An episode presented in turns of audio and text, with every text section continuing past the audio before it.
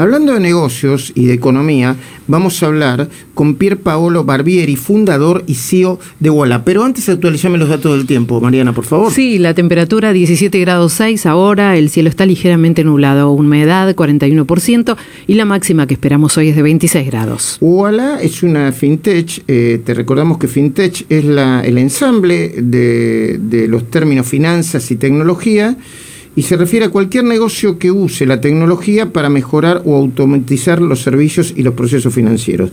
Pier Pablo Barbieri y todo el equipo de esta mañana por Radio Rivadavia saluda. ¿Cómo va? Hola Luis, ¿cómo estás? Un saludo a todos. ¿Dónde estás ahora? ¿En Buenos Aires o en, México o en, qué parte del mundo? No, estoy en Buenos Aires.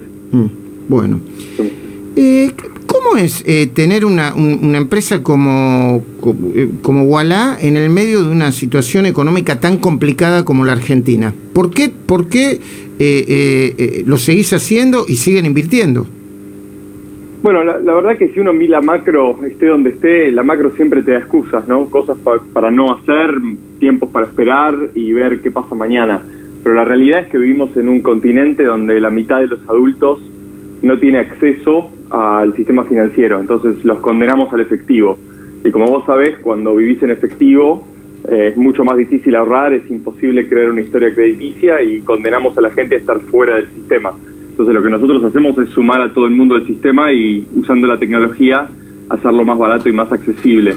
Obviamente que, que es un tiempo complicado, pero como te decía antes, normalmente los tiempos son complicados, lo, lo bueno es que hay que ver maneras para para crecer, para apostar y nosotros creemos que la tecnología es parte fundamental del futuro económico del país y del continente.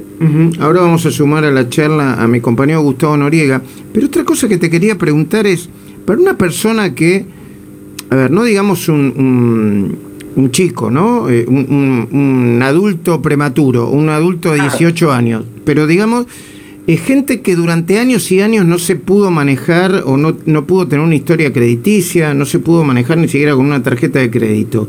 Eh, ¿Cómo, eh, eh, por, qué cambiaría esa, esa condición si ya está acostumbrado a hacerlo como, como estuvo acostumbrado durante años y años?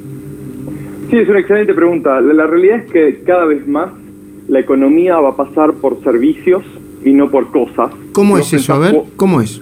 Que, si vos pensás cómo gastabas hace 10 años y cómo gastás ahora, hay muchas más cosas que son suscripciones, son servicios digitales. Antes ibas al cine, hoy pagás por Netflix. Antes comprabas CDs, que son algo físico, hoy te suscribís a Apple Music o a Spotify. Eh, por ejemplo, nosotros en Wallah tenemos más de medio millón de personas suscriptas a Netflix. Casi el 30% de los Netflix del país se pagan con Wallah. Entonces eso quiere decir que cada vez hay más servicios que, no son cosas físicas. Y para poder transaccionar en el mundo del Internet, en el mundo digital, necesitas un medio de pago que no sea el efectivo, porque Netflix no acepta efectivo. Entonces, en ese mundo nos crea una gran oportunidad que es romper la lógica de la exclusión financiera en América Latina. Entonces, cuando te damos un método de pago, que en nuestro caso es una tarjeta global, eh, para que vos crees tu, historia, eso te permite también tomar el primer préstamo o ahorrar por primera vez. Y cuando vos vivís en efectivo también perdés siempre contra la inflación, que desafortunadamente en nuestro país es un fenómeno recurrente. Pero si vos podés invertir tu dinero, aunque sea, salís empatado, mientras que en el efectivo se te deprecia todos los días. Entonces esas cosas nos dan la oportunidad de resolver el problema de la exclusión financiera sumando a millones de, argentinos y argentinas al sistema y dándoles acceso a seguros, a inversiones, a análisis de gasto, a créditos, a cuotas y a todas esas cosas que hacen un ecosistema financiero. Gustavo, te está escuchando Pier Paolo Barbieri, fundador y CEO de Walla. Sí, Barbieri, buen día. Eh, entiendo que no es el objetivo de Walla ni, ni mucho menos, pero eh, me parece que también tiene que ver con la seguridad, el hecho de estar eh, digitalizando todas las transacciones y no andar con un fajo de billetes en el bolsillo puede ser un aporte en ese sentido también, ¿no? Absolutamente, cuando uno vive en dinero digital, y esto lo vemos en el Reino Unido, donde rápidamente está desapareciendo el dinero, o en China, donde ya el 70% de las transacciones son digitales, acá solamente el 20%, que la baja de, de la presencia del efectivo crea mayor seguridad y menor crimen, porque ah, cuando, cuando el dinero está digitalizado, eso le permite a la persona eh, no tener la inseguridad de andar por ahí perdiendo el, acceso a, las cosas que necesitan para comprar o para vivir. Entonces, obviamente nosotros pensamos muchísimo en seguridad y la tarjeta que damos nosotros es la más segura del mercado porque además de tener chip tiene una tecnología nueva que se llama contactless, que es lo que te permite pagar sin contacto para que ni siquiera con la tarjeta nunca eh, la dejes de ver, o sea, que no se la lleve la persona que te tiene que cobrar y no te la deje ver, que es algo que también aumenta muchísimo la seguridad, ni que hablar el efectivo, especialmente en países como el nuestro, donde la denominación de los billetes, como, como vos decías, es bastante baja. Em, ¿Ustedes salieron a buscar al mercado empleados de 300 mil pesos de salario en la Argentina? No sé si es en Argentina o es el equivalente en Argentina, empleados que buscan en otros países de Latinoamérica. Pero si fuese así, ¿qué tipo de calificación tendrían que tener o, les, les, están pidiendo? Bueno, la verdad es que nosotros contratamos de todo. Hoy tenemos más de 100 búsquedas abiertas. Eh, nuestras búsquedas son agnósticas de dónde está la persona. Una de las cosas que nos enseñó la pandemia es que el mejor talento no está todo concentrado en Buenos Aires. Entonces mm. hoy empleamos gente en 19 provincias del país, en más de 40 ciudades, y un montón de gente trabaja remota para Wallah desde lugares como, como Chaco, Tierra del Fuego, Tucumán, eh, Santa Fe.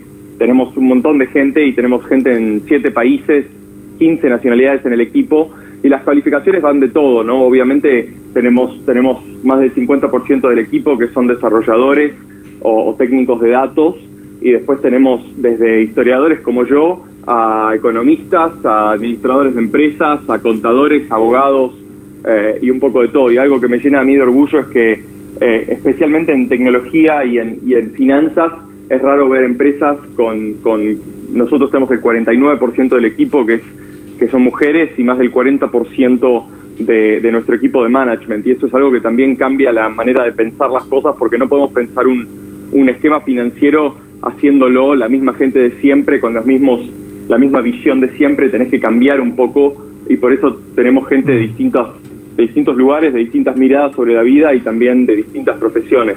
Eh, algunos de nuestros mejores diseñadores de experiencia, por ejemplo, eh, son autores o, tenemos actrices en el equipo que, que nos han ayudado a hacer mejor la experiencia porque obviamente dar servicios por, por medio de un teléfono, que para nosotros es el equivalente a una sucursal, es radicalmente distinto que hacerlo en persona. ¿Para qué sirve un historiador? Estoy hablando de tu caso, ¿no? Que soy historiador en una fintech. ¿Qué tiene que ver? Perdón, me, perdón que sea tan cuadrado, ¿no? Pero ¿qué tiene que ver la historia con, con, la, con, una fintech? No, la verdad que, a ver, yo soy historiador de, entrenamiento, como vos sabés, eh, antes se escribía.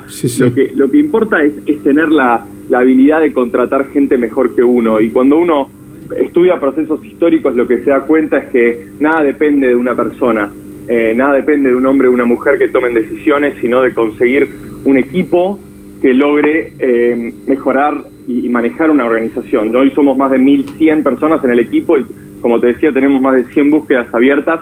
Es imposible gestionar eso con una persona. Entonces, el verticalismo creo que ya no va más. Lo que va es formar equipos que sean mejor que uno y creo que la historia a mí me enseñó que es imposible ser experto en créditos y ser experto en, en adquirencia y ser experto en administración de empresas y en impuestos también. Entonces, mm. la magia de gestionar es conseguir un equipo, motivar a ese equipo, atraer y retener el talento y, y, en, los, y en los procesos históricos se ve que, que la diferencia no la hacen las personas individuales, sino que la hacen los conjuntos y, hay que poder crear un buen conjunto para hacer una buena empresa. Déjame que te haga la última, Pier Paolo Barbieri. Eh, ¿cómo, ¿Cuál es tu mirada sobre la gestión de gobierno en materia de, política económica y de política en general? Bueno, la verdad que yo político no, soy, eh, yo me dedico a, la inclusión financiera. Yo creo que, escuchando la charla que, tenías antes, es, esencial para, para la Argentina tener previsibilidad y crecer eh, yo lo he dicho varias veces, creo que históricamente cuando tenemos tiempos largos sin crecer, eh, todos los conflictos distribucionales en una sociedad, que, lo tienen todas las sociedades, se hacen peores. Entonces yo creo que es esencial que el país crezca, eh, que reduzcamos la pobreza y para eso tenemos que tener un acuerdo con el, con el Fondo Monetario y con los acreedores para evitar tener esa, esa espada de Damocles sobre nuestra cabeza y, poder focalizarnos en lo más importante, que es que la economía crezca, que se hagan más trabajos, que saquemos gente de la pobreza, que se pueda consumir más internamente y obviamente exportar más para, para desarrollar el país. Eso es lo que me, parece esencial. Entonces, eh, creo que en ese sentido, hacer un acuerdo con el fondo lo, antes posible y dar esa previsibilidad, si viene más gente a invertir más en la Argentina, es algo positivo. Nosotros encontramos acá gran talento, eh, en nuestro caso, para exportar y desarrollar servicios financieros ahora también en México. Eh, eso es un gran desafío y, y a la gente solamente le interesa crear trabajo acá y aprovechar ese gran talento que tiene el país si tenemos la previsibilidad y tenemos la habilidad de poder decir que el año que viene vamos a crecer más que este año eh, y, y, seguir desarrollando. Muchísimas gracias por atendernos, eh, Barbieri. Siempre un placer, Luis. Gracias.